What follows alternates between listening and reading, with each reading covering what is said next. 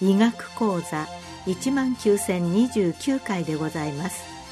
全国の医師の皆様毎週火曜日のこの時間は日本医師会の企画で医学講座をお送りしています。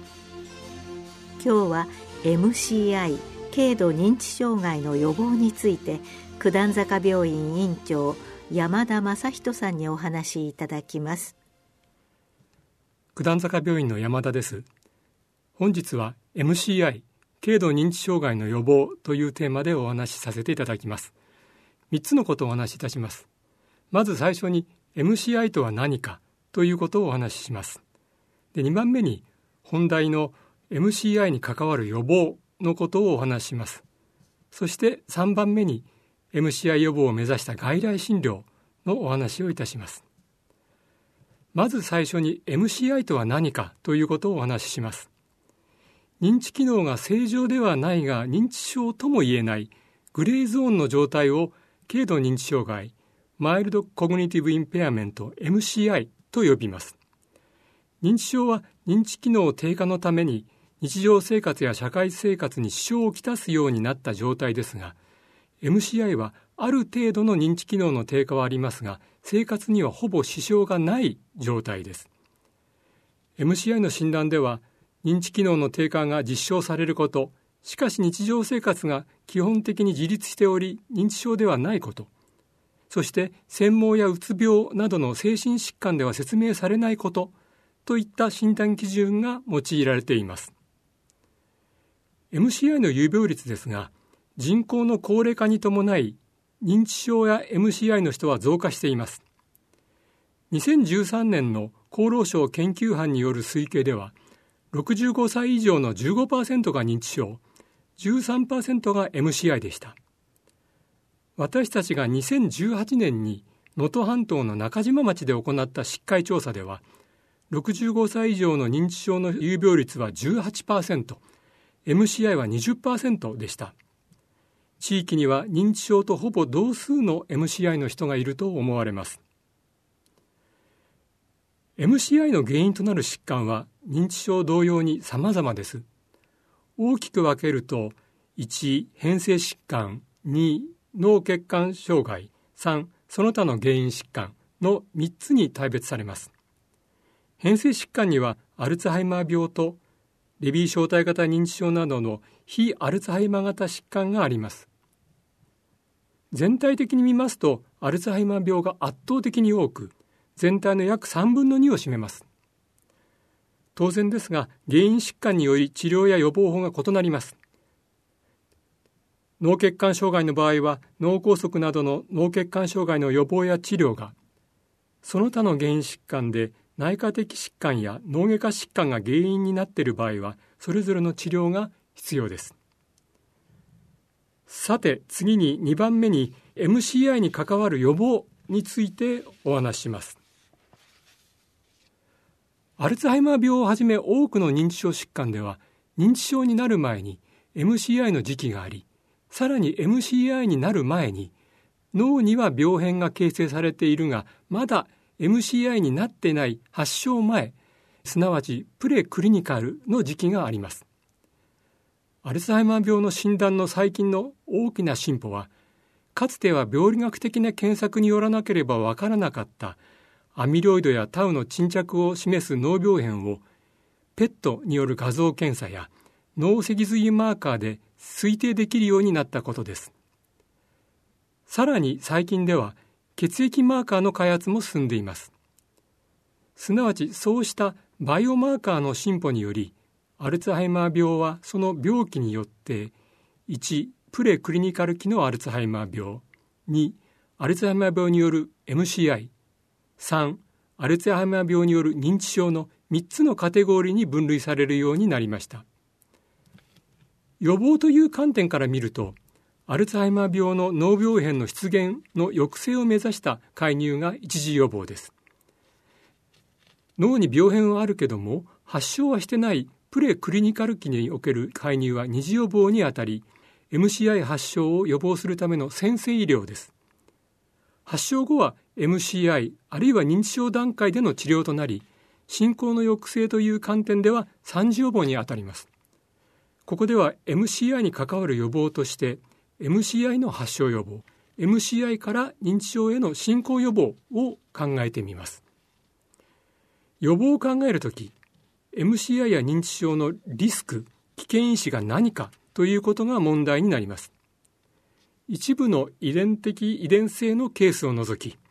アルツハイマー病をはじめとする認知症疾患は遺伝性因子と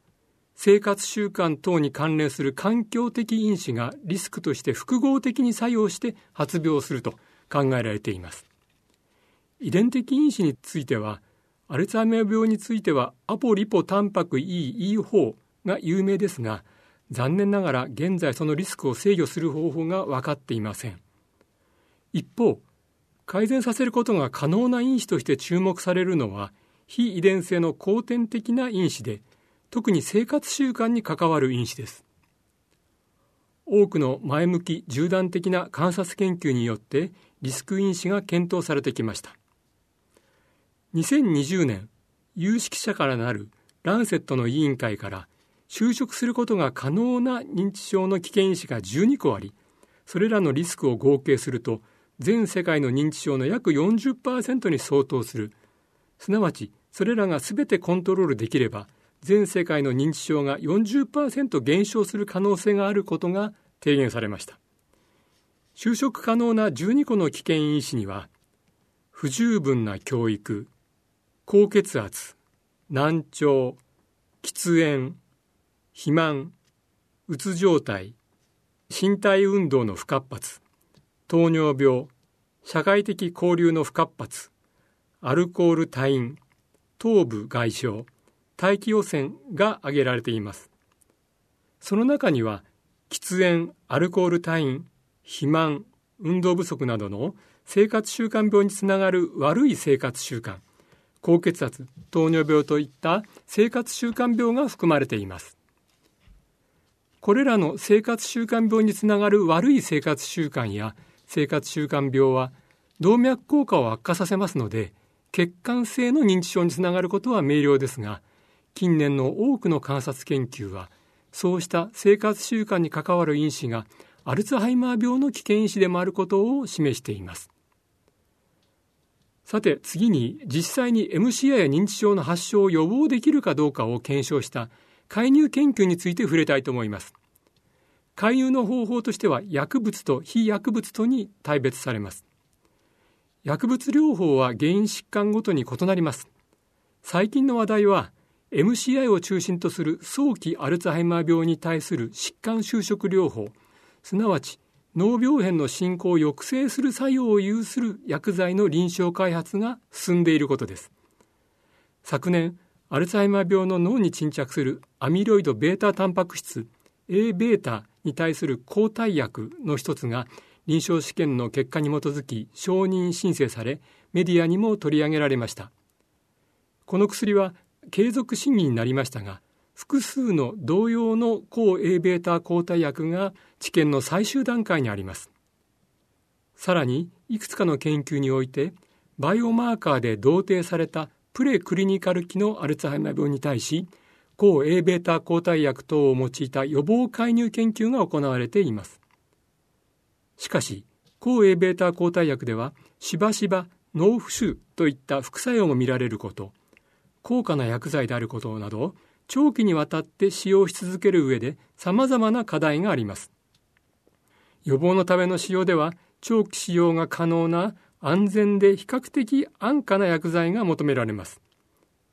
一方薬以外では食事や運動などの生活習慣による介入について試験が行われてきました。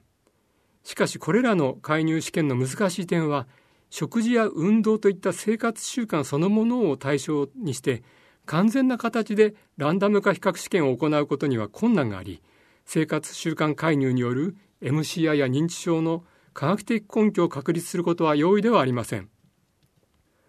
運動については健常高齢者や MCI の高齢者を対象とした多くの縦断的観察研究で運動が認知症の発症リスクを減少させることが報告されてきましたが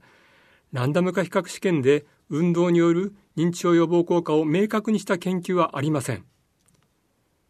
食品については単一の栄養素について各種ビタミンやオメガ3系多価不飽和脂肪酸すなわち EPA や DHA などを用いてランダム化比較試験が行われてきましたがそれらのメタ解析では予防的使用に十分なほどのエビデンスは得られていません。ポリフェノール類も同様です。一方魚野菜豆類オリーブオイルを多く摂りワインを飲む地中海式ダイエットといった食事パターンがコントロール食と比べて認知機能を改善したことが報告されています。近年注目されているのは運動や食品摂取などを組み合わせた多因子生活習慣介入です。フィンガーと呼ばれるフィンランドの認知症リスクの高い高齢者の認知機能低下を予防するための介入研究では食習慣運動認知トレーニング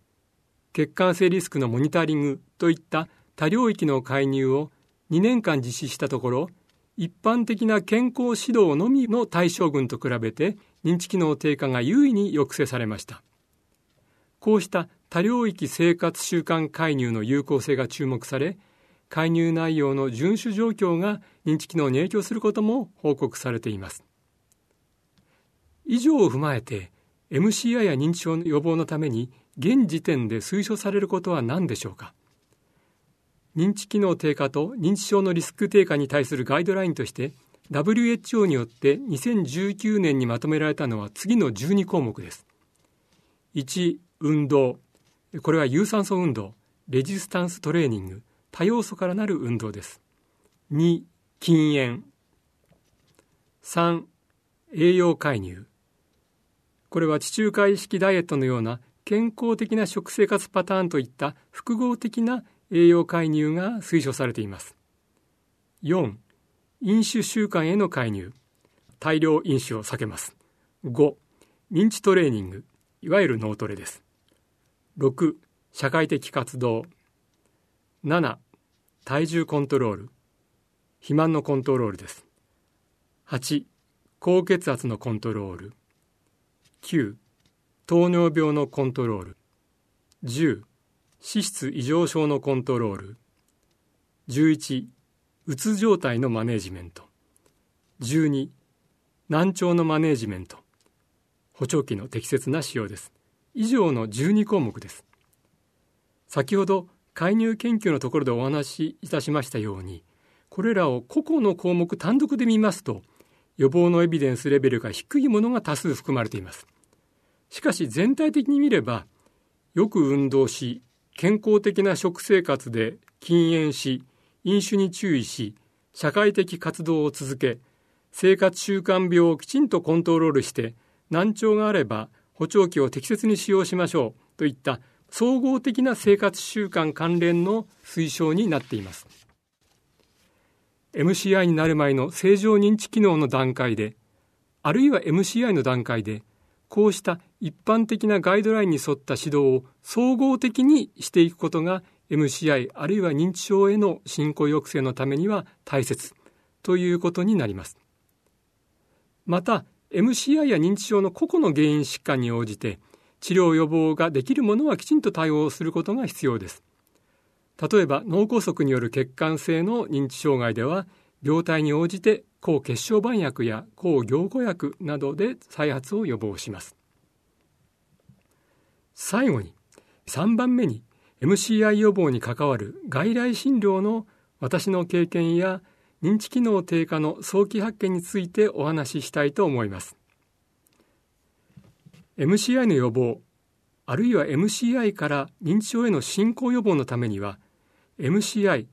あるいはまだ MCI と言えないぐらいの早期の段階で受診していただく必要があります。そのため私たちは昨年から九段坂病院で認知症予防外来と銘打った専門外来を始めましたその結果受診者の約40%が MCI 約30%が認知症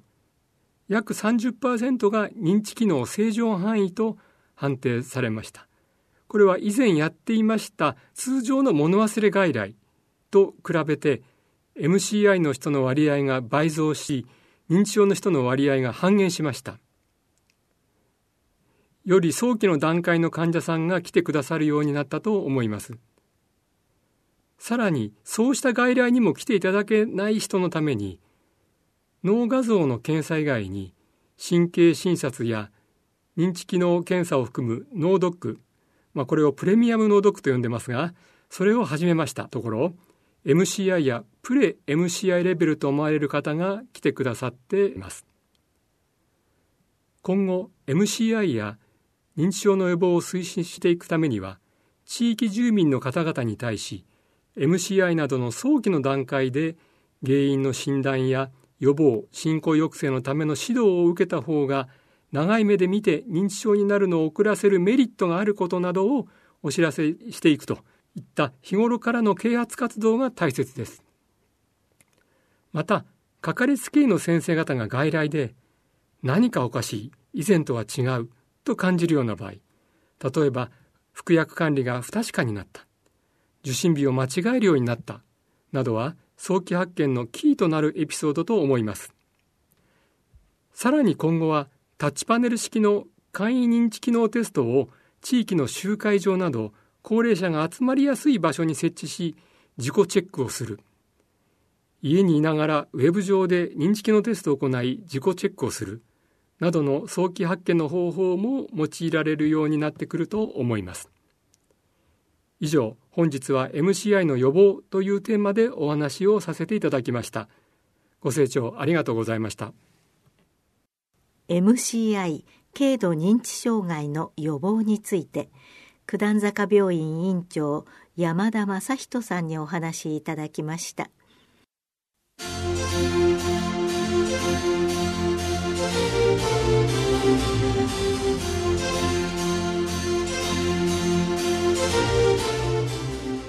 それではこれで日本医師会の企画でお送りいたしました医学講座を終わります。Thank you.